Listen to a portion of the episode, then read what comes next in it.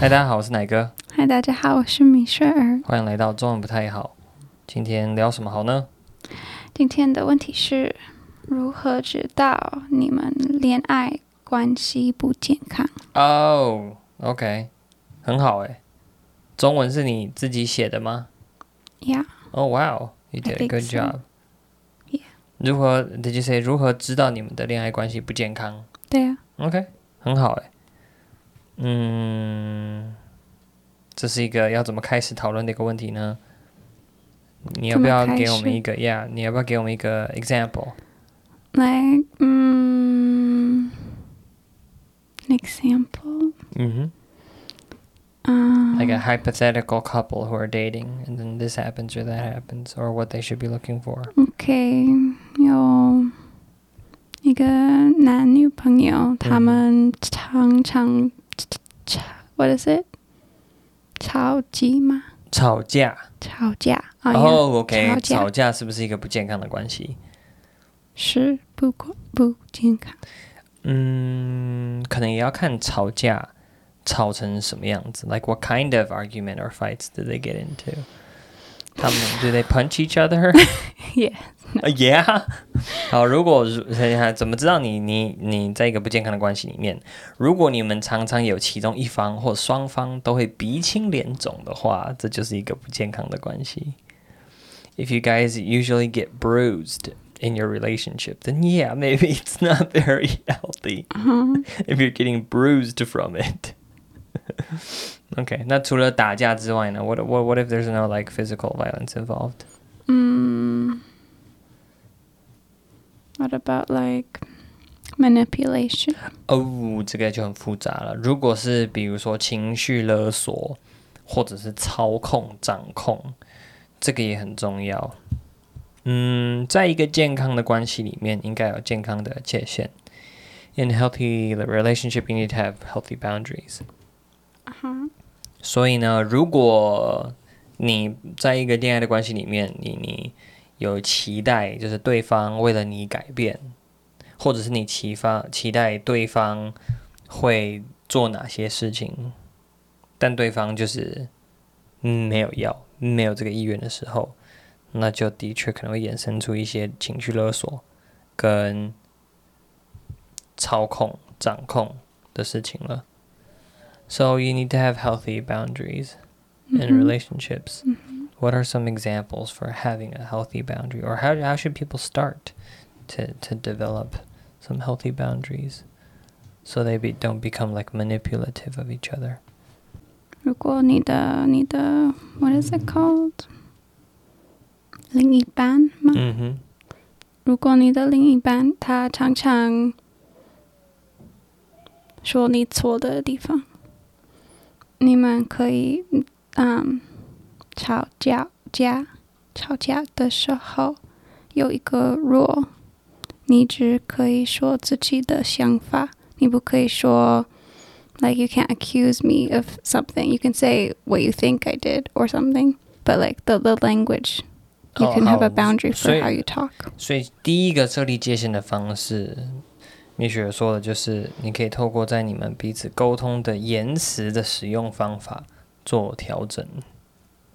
当你在跟对方沟通的时候，在表达的时候，你可以说：“诶，我感受到，当你这样做的时候，或者是当你这样说的时候，我觉得我感受到什么。” It's called me 我讯息。It's like I feel this when you do that. This is how I see it when this happens.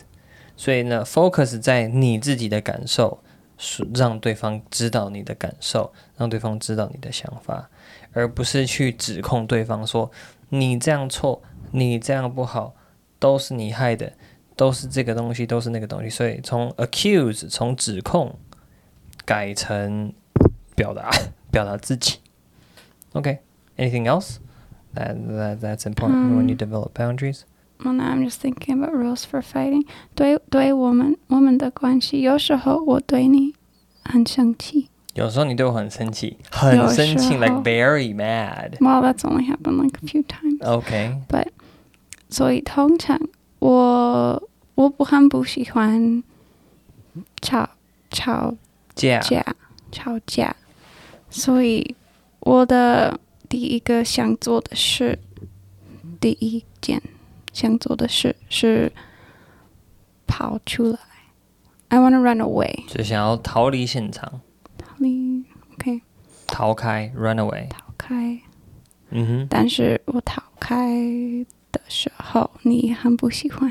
对我很不喜欢他就是跑掉，尤其在他明明有话要说，明明有事情可以好好解决的时候。So what do we do then? 嗯， What's a more balanced approach? 我可以跟你说，我需要一些时间。嗯，对，所以如果你想要停止、暂停一个对话的话，不要直接跑掉，可以讲说，哎，可不可以给我一个小时或十分钟，或晚上我们再来谈这件事情。Yeah, good. 嗯 Did I accept that? Yeah, Yeah, I mean, yeah. you're a reasonable person. 我蛮讲理的，所以你跟我说我不想要现在讲话，我想晚一点聊，我一定 OK 的，我一定 OK 的。Okay, so that's the first part of unhealthy relationships. 呃，我们刚才提到的是第一个，就是属于不健康的关系，讲的是没有界限，或会情绪勒索，或者是常常吵架的时候，我们给大家的一些建议。Okay, what what what are other unhealthy relationship examples besides being mani- manipulative? Mm, When people are too dependent on the other person. 哦，对，太依赖另外一方也不好。例如，有一些男生女生交往的时候，就会只要放假，like like every single chance they get, they have to be together. You know，、嗯 只要一放假就哦，就一定要腻在一起哦，每天接你上班放学，哇，周末从早上跟你就一起混到晚上，好像就是就是没有办法分开。But in marriage，当你结婚之后，不不是这样过你的人生的。等等你真的结婚之后呢，你没有办法每一天下班，或者是每一天就是每所有时间腻在一起。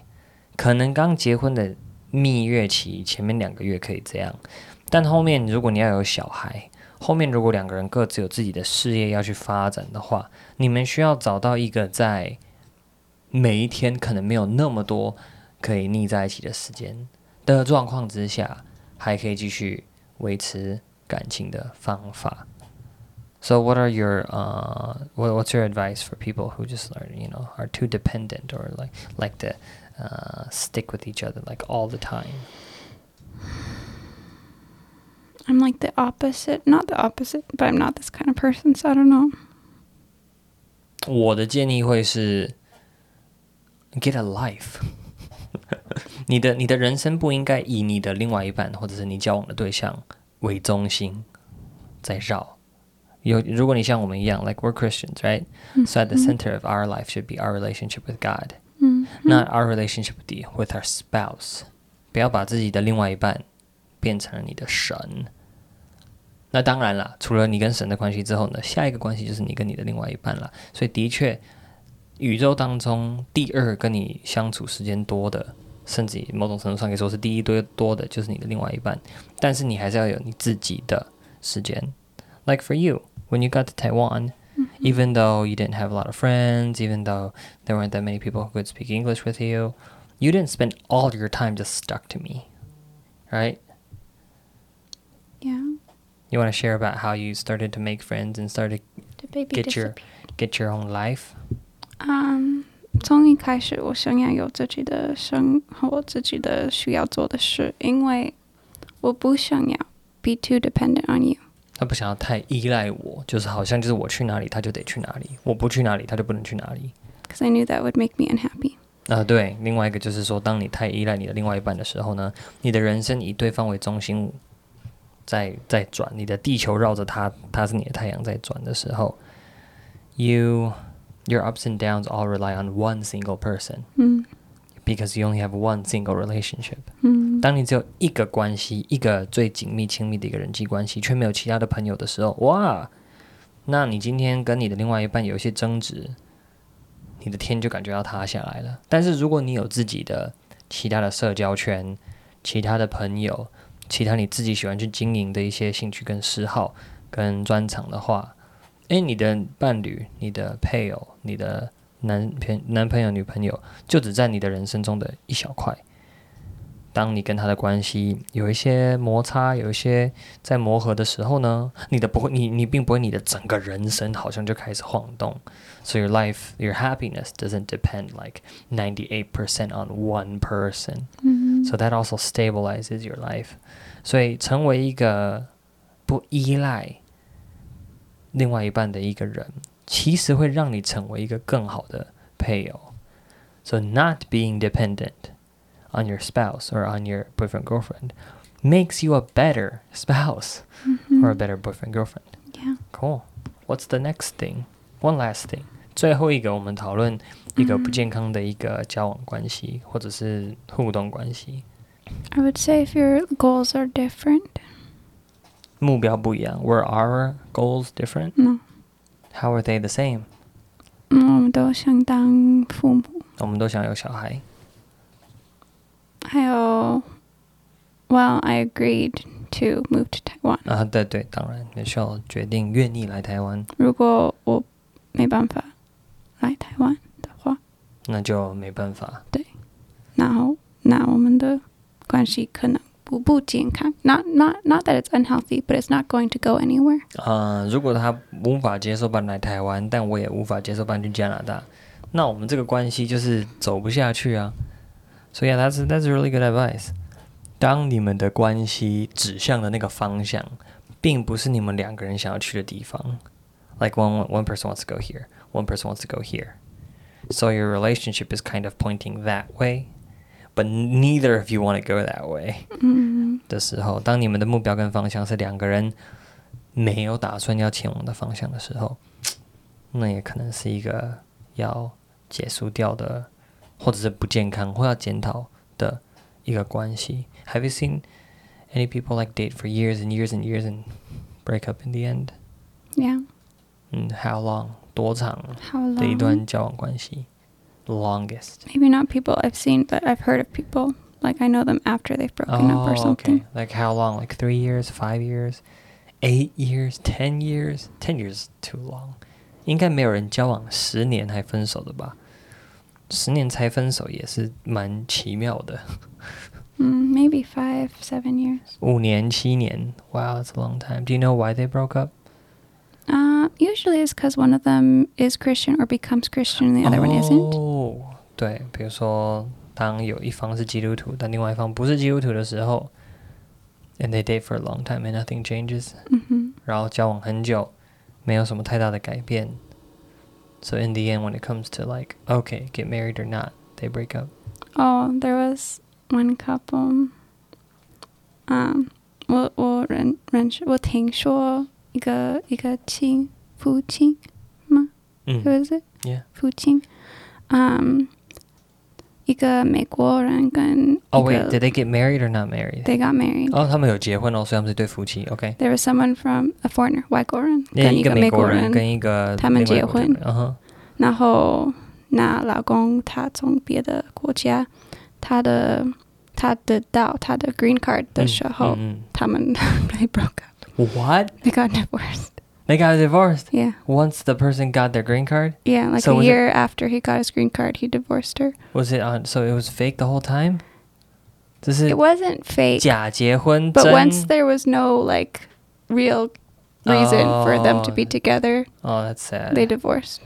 Wow, I'm I'm betting this only happens in the United States. Well, he the the husband he wanted to he kind of just wanted to go live his own life after being married to her for a while. I think he Yeah. liked her at the beginning and it was a real Ah. relationship. okay. He didn't want to stay. That's sad. Yeah. 好，翻译一下成中文。反正他听过听过一对就是异国恋，so the the wife was American，、 Mhm. 太太是美国人，先生是另外一个国家的人。他们谈恋爱、交往、结婚，结婚之后先生拿到了绿卡，拿到绿卡一年之后呢，他们就 有点经营不下去他们的婚姻了，所以先生跟太太就离婚了。然后先生 but he had the green card，但是先生已经获得美国的居留权了。所以就是少了一个他不可以离婚的原因，因为在那之前，他如果离婚的话，他可能会失去他的绿卡，就被遣返回国。但是，一旦过了那个坎之后呢，发现说，嗯，我随时可以离婚呢、反正我还可以继续留在美国。That's sad though. Yeah.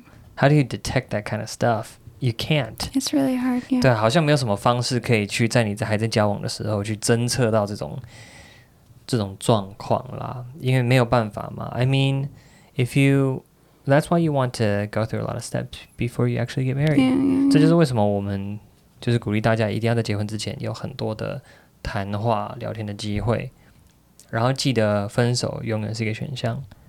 Breaking up is always an option. You want to tell everybody what I used to tell you about breaking up? Um, that is what you used to tell me. It's an option and it's not a bad thing. 不是一件不好的事情。我以以以我本来以为以为嗯哼，分手都是不好。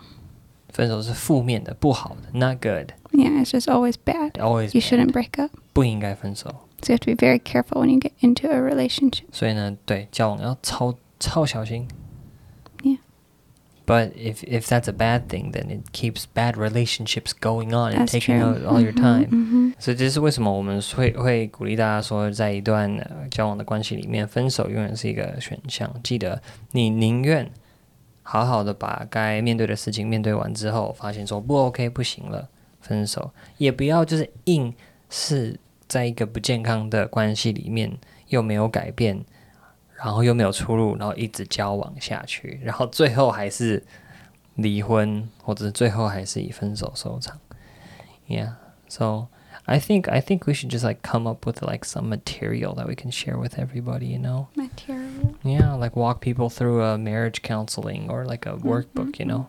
之后有机会的话呢，我们就会来跟大家直接用 podcast 的方式，一步一步的把我们之前做的那个练习跟大家分享。We could discuss the questions and our answers and kind of do like a I don't know relationship counseling, but through a podcast yeah. format, you know. That would be fun. So we so, are gonna go get our certification. Yeah，我们之后还有机会想要去特别去做这种婚姻咨商的训练，来让我们真的是有受过某种程度专业的训练，然后来帮助大家。我们真的是很重视家庭的建立以及子女的养育。好，不知道这个 podcast 中文不太好，可能之后就变成一个亲子夫妻频道，or just like I don't know. how do we even start out? Oh, we started out talking about our relationship, our Yeah, story. Yeah. Now we're just giving people dating advice. yeah. And then we're gonna start doing like counseling, podcast counseling. That'd be cool. That'd be fun. OK，、 Yeah. 好，希望大家会喜欢。啊，那就今天就聊到这边喽，大家拜拜。 Bye bye.